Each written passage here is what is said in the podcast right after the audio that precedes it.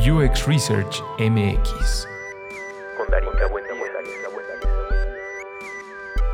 Entrevista con Lucía Bustamante, diseñadora de productos digitales. Buen día a todos, eh, es un placer estar en este podcast, este, hablar, contigo, te sigo hace un tiempo y me encanta lo que haces eh, por la comunidad. Eh, bueno, me voy a presentar brevemente. Mi nombre es Lucía Bustamante. Yo nací en Uruguay y me recibí como diseñadora gráfica hace 12 años, pero me dedico 6 años eh, expresamente al diseño de producto digital. Yendo un poco más atrás, en el secundario me recibí como bachiller en informática. Eh, yo en realidad quería ser ingeniera de sistemas y en facultad, en paralelo, inicié un curso de diseño gráfico y en realidad fue ahí que me enamoré de la, de la disciplina. Entonces dejé ingeniería eh, porque decidí que mi, que mi, pasión era la creatividad. Eh, seguí estudiando diseño gráfico, diseño web, más adelante estudié diseño industrial. Eh, y si bien nunca ejercí como diseñadora industrial, fue una carrera que me dejó muchas enseñanzas que me sirvieron muchísimo a lo largo de mi carrera, como por ejemplo la adopción de prácticas de diseño centrado en el usuario, eh, cuando tú diseñas un objeto, tienes que saber antes eh, eh, cuál es la necesidad, quién lo va a usar, bajo qué condiciones, se generan prototipos y se prueban con el usuario en el contexto. O sea, desde muy temprano trabajo con ese mindset y me ha ayudado muchísimo. mi perfil en sí es más creativo y siempre me gustó la, la tecnología, desde muy chica. Este, siento que encontré mi lugar en el diseño de producto digital, ya que combina tecnología y creatividad. Eh, me estoy introduciendo también en Service Design y Product Management, son dos áreas que, que, me interesan muchísimo también. Me interesa todo lo relacionado con Design Culture y Design Ops. Eh, creo que viene muy relacionado como, con cómo veo yo las cosas desde un pensamiento eh, como más holístico. Eh, bueno, luego mm, siempre fui muy inquieta, me encanta salir de la zona de confort, eh, siempre estoy pensando en cuál va a ser mi próximo proyecto. Emprendí proyectos muchísimas veces, eh, algunos de ellos han fallado y otros me han ido bastante bien. Algo que, que han tenido en común los proyectos es que he comenzado hasta ahora, el, el, mundo común es que unen personas, son comunidades. Yo creo firmemente en el poder de las comunidades y también creo que si nos apoyamos unos a los otros, beneficiamos al ecosistema y nos, y nos beneficiamos también a nosotros mismos. Bienvenida, Lucía. Muchas gracias. Muchas gracias, Por, por estar aquí, por platicar conmigo y poder mostrarle un poco a, a, México lo que vienes haciendo desde Uruguay. Y creo que una de las cosas más significativas que mencionas, además de, eh, me imagino que esta, esta inquietud y esta curiosidad que te ha llevado a, salir de la zona de confort y a buscar la construcción de comunidades, es un común denominador que de, alguna forma nos impulsa a, querer más, ¿no? Y, esta eh, conexión que tenemos inclusive desde distintas partes del mundo a integrar procesos de, diseño, ¿no? Por ejemplo, esto que decías del diseño centrado en el usuario y la posibilidad de cometer errores para también ir aprendiendo, ¿no? Platícame un poquito cómo, cómo te ha movido esto a, generar eh, las comunidades que ya has eh, justo armado actualmente, ¿no? Eh, una que me encanta y, por la que empecé a seguirte, pues es justo Latin Female Designers, ¿no? Que es, que es la, la, la, posibilidad de juntar historias de, de, mujeres latinas creativas, ¿no? Y entender justo qué, qué, significa ser mujer en la industria del diseño, en, en toda esta cuestión. Platícame, Lucía. Bueno, eh, Latin Female Designer surge aproximadamente hace un año. Yo ya tenía esa, esa idea en mente hacía, hacía mucho antes. El tema es que por una cuestión de, de, tiempos uno tiene que dosificar un poco lo que hace. Eh, bueno, sí, como bien dijiste, es un proyecto muy lindo que reúne entrevistas de latinas en la industria del diseño. Eh, latinfemaledesigners.com y en Instagram también Latin Female Designers. Y, bueno, hasta ahora se han, sumado muchas chicas, muchísimas mexicanas. Eh, la, comunidad de mujeres en México es muy grande eh, porque me llegan muchos mensajes desde, desde, México. Tenemos chicas de Argentina, de Uruguay. Todavía no tenemos brasileras, faltan eh, venezolanas, tenemos una. O sea, de a poco se van, se van sumando y la, y la, y la historia es darles voz a las latinoamericanas que creo que hace, que hace mucha falta. este, cuando, cuando hablamos de mujeres en la industria creativa. De acuerdo. Y creo que otra cosa que también es, es, es importante es generar este panorama eh, a nivel global, ¿no? Pero sobre todo eh, la, maximizar la voz de quienes probablemente tenemos otros contextos relacionados a la historia del diseño, ¿no? Eh, ¿A qué me refiero? A, esta perspectiva en la que mm, a veces intentamos hacer las cosas by the book, ¿no? Como, como nos lo dicta el libro, como nos lo dicta el experto, pero nuestro contexto, nuestras culturas y la forma en la que estamos integrando procesos suele ser un poco eh, diferente, ¿no? Eh, ¿qué, qué, estás haciendo ahora eh, con respecto a, lo que mencionabas de la formación de comunidades? Porque entiendo que has también estado participando en meetups de Dribble, ¿no? ¿Cómo ha sido ese, ese acercamiento con las comunidades? Te cuento, mira, hace tres años que abrí en Uruguay el capítulo de Dribble Meetup eh, nada, fue simplemente ponerme en, contacto con ellos y enseguida tuvieron una recepción eh, súper rápida y me ayudaron en todo lo que precisaba para abrir el capítulo acá, que en realidad no, se precisa mucho más que, que tener ganas y, tener la, voluntad de reunir a la comunidad. Eh, aquí en Uruguay Driver no es muy conocido, de hecho, cuando, cuando hago las meetups y pregunto quién conoce el Dribble, eh, muy, muy, muy poca gente sabe, sabe lo que es. Y, y también es, es, una forma de acercar a la, a la, comunidad a esa puerta que es Dribble hacia el mundo que es inmensa y que está, y que está muy bueno. Eh, Dribble, bueno, como te dije, hace tres años que se abrió. Eh, la comunidad de diseño aquí en, Uruguay es bastante grande, hay muchísimo interés por participar de comunidades de, diseño, inclusive hay otras meetups, eh, meetups sobre desarrollo, diseño de servicios, etc. Y la idea de las meetups Dribble es que toquen temáticas disruptivas en el diseño o aquellas de las que no se habla demasiado. Este, también estamos abiertos a que la comunidad proponga temáticas. Sí, y, creo que la comunidad tiene como ese nivel de, responsabilidad eh, en dos sentidos. El primero que justo es convocar, ¿no? A, su presencia y, a estar constantemente nutriendo de, temas, pero sobre todo creo que también el qué hacemos después, ¿no? Que creo que es una, una cuestión que a veces no hablamos mucho porque generamos este interés en asistir, pero probablemente cuando estamos presenciando este tipo de, eventos, eh, surge, ¿no? La, inquietud, ¿qué, podría hacer yo desde mi trinchera? ¿Qué, pudiera yo también eh, aportar para que no solo se quede en el momento, sino, por ejemplo, lo llevemos a nuestros lugares de trabajo, a nuestras eh, dinámicas, ¿no? Inclusive de, las propias comunidades.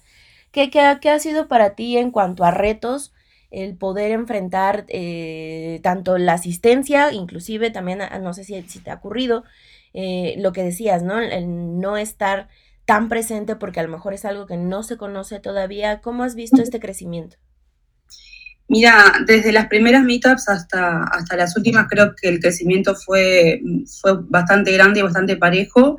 Eh, Montevideo es, es, un, es, una ciudad pequeña, eh, si bien la comunidad de diseñadores es bastante grande, es una ciudad pequeña y, y, las, y las cosas se dan a conocer bastante rápido. Entonces, no me fue muy difícil a mí hacer que la Meetup se hiciera conocida. De hecho, eh, ya tengo eh, ofrecimientos de empresas que quieren ser sponsors y entonces no me fue complicado el tema de construir una comunidad y de recibir apoyo. con respecto a lo que tú decías del, compromiso, eh, en realidad veo un compromiso con la comunidad. De hecho, ya varios me han dicho que quieren colaborar con el, con el proyecto. O sea, eh, es, es, muy difícil que la gente vaya a, una meetup y que, y que, no, y que no nos veamos más. Por ejemplo, seguimos en contacto por diferentes cosas.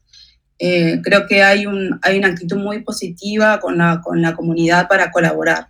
Y eso es algo que está buenísimo. Sí, totalmente. Creo que otra cosa que me gustó mucho de, de, de lo que transmites y, y, de lo que posibilitas, ¿no? En, en, en, Montevideo, pero sobre todo también a nivel digital, ¿no? Creo que estamos hablando del, de la constancia y de la presencia que podemos llegar a hacer en cuanto al compartir conocimiento y construir bases para que justo otras personas, inclusive no solo de, de, Uruguay en tu caso, sino del mundo, puedan hacer esfuerzos, ¿no? microesfuerzos que conecten a las otras personas. ¿Cómo, ¿Cómo has integrado, cómo ha sido para ti? Digo, creo que un poco también lo haces de manera orgánica por, por tu perfil y por cómo eh, te mueves, ¿no? Pero, pero un caso muy específico para mí es, por ejemplo, eh, lo que vienes haciendo en, en, LinkedIn, ¿no? Que es un poco esta necesidad de compartir y, y, de saberse presentes, ¿no? Cuéntame un poquito cómo, cómo manejas esto, porque muchas veces la gente se acerca y dice, bueno, pero ¿cómo construyo comunidad? ¿Cómo genero puentes? ¿Cómo conecto? Y creo que tú lo haces muy, muy bien, ¿no? ¿Cómo, cómo fue para ti este desarrollo? Bueno, mira, eh, como tú dijiste, es, es, una característica de mi, personalidad ya eh, el, tema de, conectar, porque como te dije, creo que es un beneficio enorme para uno mismo, pero también para el ecosistema, porque si, si todos hacemos eso, aunque en, en, mínima medida, podemos hacer un impacto muy grande. Hay personas, por ejemplo, que prefieren no compartir el conocimiento o o no sé, o, estar en su, en su cajita y, bueno, y así creen que, les va a ir mejor. Pero creo que la opción es totalmente lo opuesto, ¿no? Entonces, hace unos años sí que vengo, por ejemplo, eh, usando mucho LinkedIn. Creo que es una, es una red no solo para conseguir trabajo, sino que es una red muy, muy, este, muy buena para hacer contactos y para ayudar personas. Por ejemplo, una de las cosas que hice hace dos años fue eh, ayudar a personas que querían construir su currículum vitae. Eh, y, lo hice de forma desinteresada. Me llegaron más de 200 solicitudes y las hice todas. Wow. Y sí, entonces creo que eso ayuda muchísimo a otras personas y me ayuda a mí, porque en realidad construye mi, mi, propia marca. O sea, eh, en realidad suena como frívolo decirlo así, pero la gente ya me identifica como, como lo que yo quiero ser. Y, y, bueno, y como, como eso he hecho también cosas de revisión de portfolios o se me acerca mucha gente por mensaje privado a, pedirme consejos, este, gente que recién está empezando, cómo, cómo puedes hacer para manejarse en esta industria, cómo, eh, dónde puede estudiar, qué, qué puede estudiar, etcétera. Eh, creo que es algo que, todos tendríamos que hacer en, la, mínima medida o en la mayor medida. Depende mucho también del, tiempo libre o la disponibilidad que uno tenga. Pero está bueno que, como personas y como profesionales eh, compartir el conocimiento y ayudar es algo que, que es súper importante. Sí, te tocaste algo que me parece fundamental de explorar, que es esto de la construcción de la marca, ¿no? Y, creo que es, fundamental, no en el sentido de, esto que mencionas de, la frivolidad, ¿no? O, de lo tangible que pueda ser en cuanto a la construcción de, una voz, ¿no? O de una presencia que justo te ayuda a impulsar el conocimiento, pero que también te posiciona en, en la posibilidad de, que te alcancen, ¿no? O sea, de que seas alguien a quien puedan eh, tomar como un referente, ¿no? Y creo que es una cuestión que, y me gustaría que me lo platicaras como un poco más a nivel personal, si es posible. Eh, ¿cómo, ¿Cómo te has sentido en relación a lo negativo, ¿no? Porque justo ya tienes un ratito en esto y, al menos puedo compartirte la mía, mi experiencia. Eh, no todo es, vaya, no todo es color de rosa o no todo es positivo, ¿no? Hay otra cara de la moneda en la que también existe, por ejemplo, un, un agotamiento, ¿no? Eh, ¿Por qué? Porque le dedicas eh, tu tiempo libre, ¿no? Lo dijiste hace un momento, le dedicas horas, le dedicas mensajes, le dedicas trabajo que muchas veces no es remunerado y no porque tú lo esperes, sino porque estás construyendo. Eh, y, y, y, no sé si en tu caso, pero a mí me ha sucedido que sí llega a un nivel de agotamiento y también las percepciones negativas a veces restan, ¿no? Estas, esta inquietud o estas ganas, pero pues también como un poco lo es la industria, ¿no? El, el, diseño y resolver problemas es complejo y creo que en la medida en la que también nos vamos adaptando y vamos posibilitando eh, cómo articulamos estos problemas, pues aprendemos en la marcha, ¿no? ¿Cómo ha sido en tu experiencia? Mira, creo que como tú dijiste, eh, esto se trata de iterar y de buscar la, mejor forma de, llevarlo a cabo. Eh, sí, una, una, una, de las contras es esa, es que, es que uno es un ser humano y el día tiene 24 horas y a veces se termina de hacer las cosas súper tarde, se termina cansado, no, no solo físicamente, sino mentalmente, y, te, y te requiere de, de mucho pienso. También otra parte es la parte de la crítica. Hay, hay personas que, que de repente no, no, reciben lo que haces eh, de, de, buena manera y te ven como eso, como alguien que, que, quiere construir una, una, marca y quiere sacar beneficio de una forma y en realidad no, no, es, no es así. Eh, pero sí, eh, creo que la parte de, de, uno ponerse a veces sus, propios límites es muy importante. O sea, yo ahora puedo decir que lo disfruto eh, porque me encanta hacer, lo que hago. La gente me dice, ¿cómo te da tiempo para hacer todo lo que haces? Te vas a cabo tres comunidades, trabajas eh, un horario fijo, trabajas como freelance. O sea, la verdad que no sé, no sé cómo lo hago, pero hasta el momento no me, no me afecta tanto como para, como para decir, bueno, tengo que dejar esto o tengo que dejar aquello. Este, pero sí, la verdad que yo también priorizo mi, bienestar. Este, trato de hacer yoga o de, los fines de semana tratar de descansar eh, y cosas así. Este, pero hay que tener un balance ¿no? entre, entre vida personal y trabajo que, no hay que olvidar. Totalmente, ¿no? Que muchas veces se convierte justo en, en, motor de, vida, ¿no? Porque me, me, pasa esto que mencionas preguntan mucho, ¿no? Como, ¿y a qué hora, no? ¿Y, te diviertes?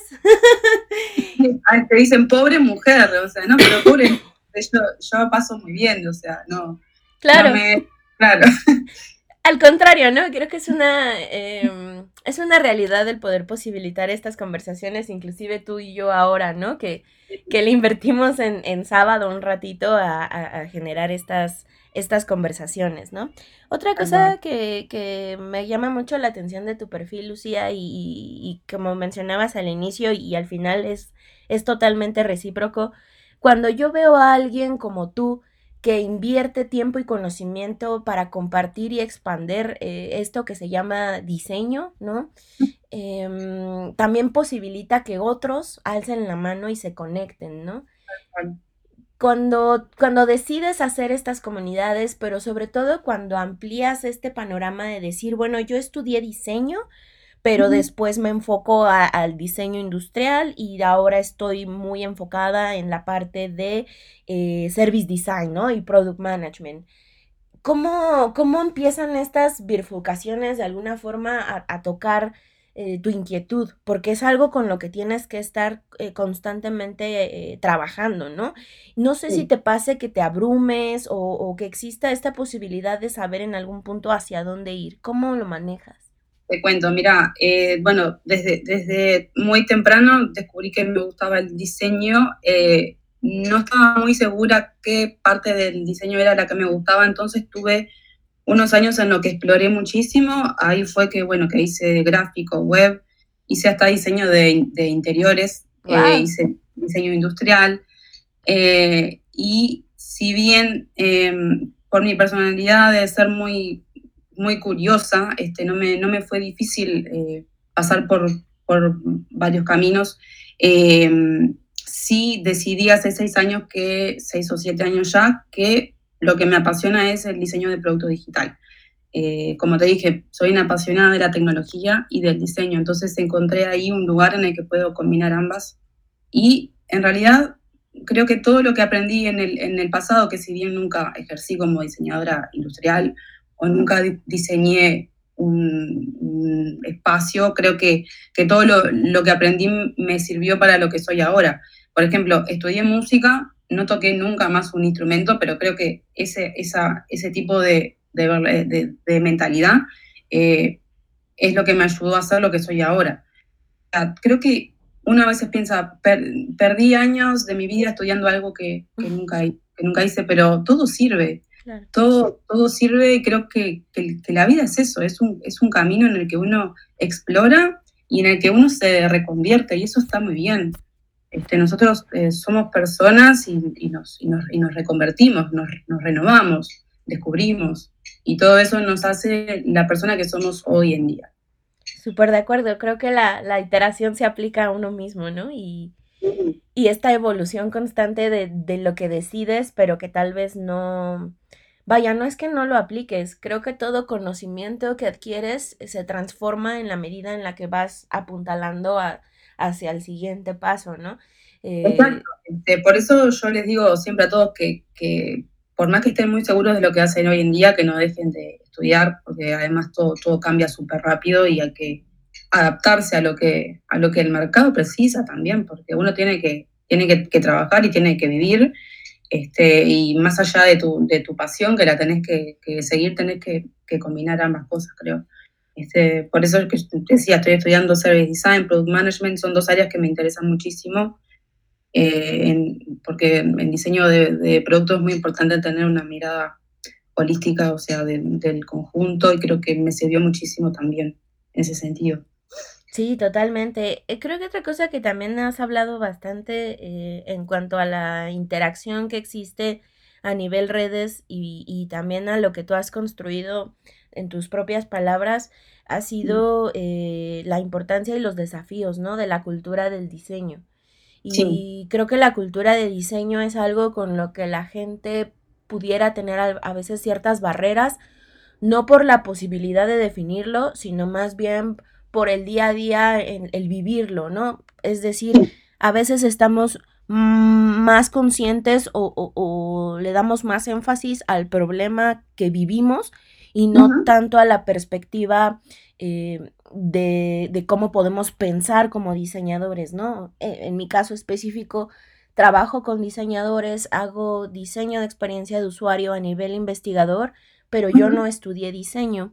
Y a veces eso puede ser una ventaja, pero también a veces eso siento que puede volverse un poco en, mi contra por, por no definir estos procesos como algo holístico, que era lo que decías, ¿no? Creo, creo que, la, que el, gran error es eh, prestar atención a la meta final y no al proceso. Este, sí, en, cultura de, diseño eso es muy importante. Eh, también, bueno, es importante eh, que, las personas estén abiertas a, todo tipo de, críticas. Eh, compartir el conocimiento es importantísimo, pensar de forma holística. bueno, tiene, tiene muchas, este, es, una mesa con muchas patas, como le digo yo. sí, pero es, un, es, un, tema que, es, es muy vasto. Y, bueno, si querés podemos hacer otro podcast sobre design no, nos daría con, 20 minutos, pero sí. Sí, estoy muy de acuerdo. Eh, a lo que quería como apuntalar con esto es, es, una reflexión a la que nos invitas, ¿no? Como que muchas veces los procesos ni siquiera son algo que se, que se genere como algo fijo o como mm. algo inamovible. Y también se entiende que el proceso debe seguirse como uno, dos y tres, ¿no? Muchas veces esa flexibilidad que existe entre conocer el proceso, pero justo poder aplicarlo de distintas formas, te permite entender otros, otros puntos de vista, inclusive de personas que colaboran contigo, pero que probablemente no tengan el conocimiento, ¿no? Exacto, sí. Y lo sí, sí. creo que, cada proceso, si, si, si bien este, eh, tiene ya sus, sus, pasos dados, o sea, se puede ir amoldando de acuerdo a, primero a lo que es el, proyecto, a las personas que trabajan en ese, en ese proyecto, depende de cosas, pero hay que darle un, poco más de atención al proceso en sí, que es en realidad en donde uno aprende, ¿no? Este, que, que, que eso falta muchísimo. Totalmente, y que ese aprendizaje no nada más existe cuando tomas un curso, cuando vas a un meetup, sino inclusive, lo decías al inicio de la conversación, ¿no? El, aprender a equivocarse y, y también el, el, decir, bueno, no pasa nada, ¿no? Hay cosas que a lo mejor no salen como uno espera, pero eso te genera conocimiento y eso te, te proporciona perspectiva y experiencia, ¿no? Eh, para ir cerrando la conversación, Lucía, me gustaría que me contaras un poco sobre lo que viene para ti eh, para este año. Digo, el mundo ahora está vuelto loco con muchas cosas que, suceden, pero la posibilidad de inclusive tú y yo ahora estar platicando desde distintos países y, y aliarnos a la tecnología para seguirnos conectando Em, ¿Qué viene ahora con, contigo, con tus proyectos? ¿En dónde te seguimos? ¿Cómo te buscamos para seguir conectando? Bueno, te cuento. Eh, ahora sigo con mis comunidades. Eh, en abril, el 24, tenemos la primer River del 2020. Eh, también estoy con mi comunidad Mujeres IT, que es, es, una comunidad de mujeres en tecnología que creció muy rápidamente desde su inicio en el 2018 y lo que busca esa comunidad un poco es eh, acompañar a las mujeres en, tecnología que son nuestros pares, hablarles cara, cara a cara, entenderlas desde su rol de madres, de jefas de hogar, de mujeres que se proyectan y que comenzaron desde muy abajo o que en algún momento han percibido eh, desigualdad de género en el, en el, en el rubro. Eh, esa comunidad es muy linda, ya, como te digo, desde el 2018 que comenzó siendo un directorio de mujeres en, tecnología en Uruguay, ahora ya es una comunidad muchísimo más grande. Eh, este año vamos a lanzar eh, programas como por ejemplo eh, mentoreo para juniors, coacheo para speakers, etcétera, que son programas a través de los cuales las mujeres van a tener participación activa en la comunidad. Y, y bueno, estamos en eso trabajando muy duro para, para definir esos programas, esas iniciativas, que, bueno, que son, que son varias y están muy buenas. Eh, asumimos que a mitad de año ya, ya, ya van a estar definidas. Trabajando en, bueno, eh, en eso, eh, Latin Female Designers también sigue. estoy pensando cómo se puede llegar a, convertir en, en, algo más, pero por ahora estoy viendo cómo, cómo se recibe esa comunidad entre, entre, entre las diseñadoras. Eh, y bueno, nada, sigo con, las comunidades, eh, sigo también, bueno, en, en, búsqueda de nuevos proyectos. Eh, soy, soy una persona que también, aparte de mi trabajo formal, me gusta estar involucrada en proyectos interesantes, colaborar con proyectos interesantes desde el punto de vista tecnológico, o, o, que, bueno, nada, interesantes por la temática, etcétera. Así que, bueno, yo básicamente que no descansé desde el año pasado a este año, yo seguí de largo, no me tomé vacaciones. Espero poder tomármelas eh, un poco más adelante. Pero bueno, nada, eso. Este, seguimos a full eh, con las comunidades y, nada, todo el que se quiera acercar a mí, yo tengo página web, es luciabustamante.com. Me encuentran en LinkedIn por Lucía Bustamante. Mi Twitter es Lu Bustamán. Y bueno, estoy en Instagram, estoy, estoy en casi todas las redes, así que me pueden encontrar, se pueden acercar a mí, podemos hablar. Este, yo siempre estoy abierta a colaborar, así que nada. Sí, me, me, me consta. y, creo que una de las cosas más significativas, Lucía, de, de, de, tu trabajo y de lo que tú haces es que eh, en, en, lo personal a mí, a mí me inspiras, ¿no? porque eres alguien que, apuesta por, por, construir, pero que sobre todo eh, lo viene haciendo desde su trinchera, es decir, desde lo que te, te convoca y, de lo que te, te, significa el decir, bueno, esta soy yo y puedo posibilitar estos alcances, pero también em, e, esta cercanía, ¿no? Que, que se siente y que se palpa y que es real para quienes eh, lo decías, ¿no? Eh, desde poder preparar eh, perfiles juniors o dar un consejo para saber cómo moverse o impulsar a otras mujeres desde, desde sus propias perspectivas y, trabajo, es, es, algo muy significativo y yo quiero agradecértelo porque nos, nos hace sentir acompañados a quienes generamos también un, pequeño mínimo esfuerzo en, en, tratar de conectar, ¿no? Que es qué es lo que queremos hacer al final, ¿no? Y, rescato lo que dices, cada uno de nosotros o de nosotras tenemos nuestros propios móviles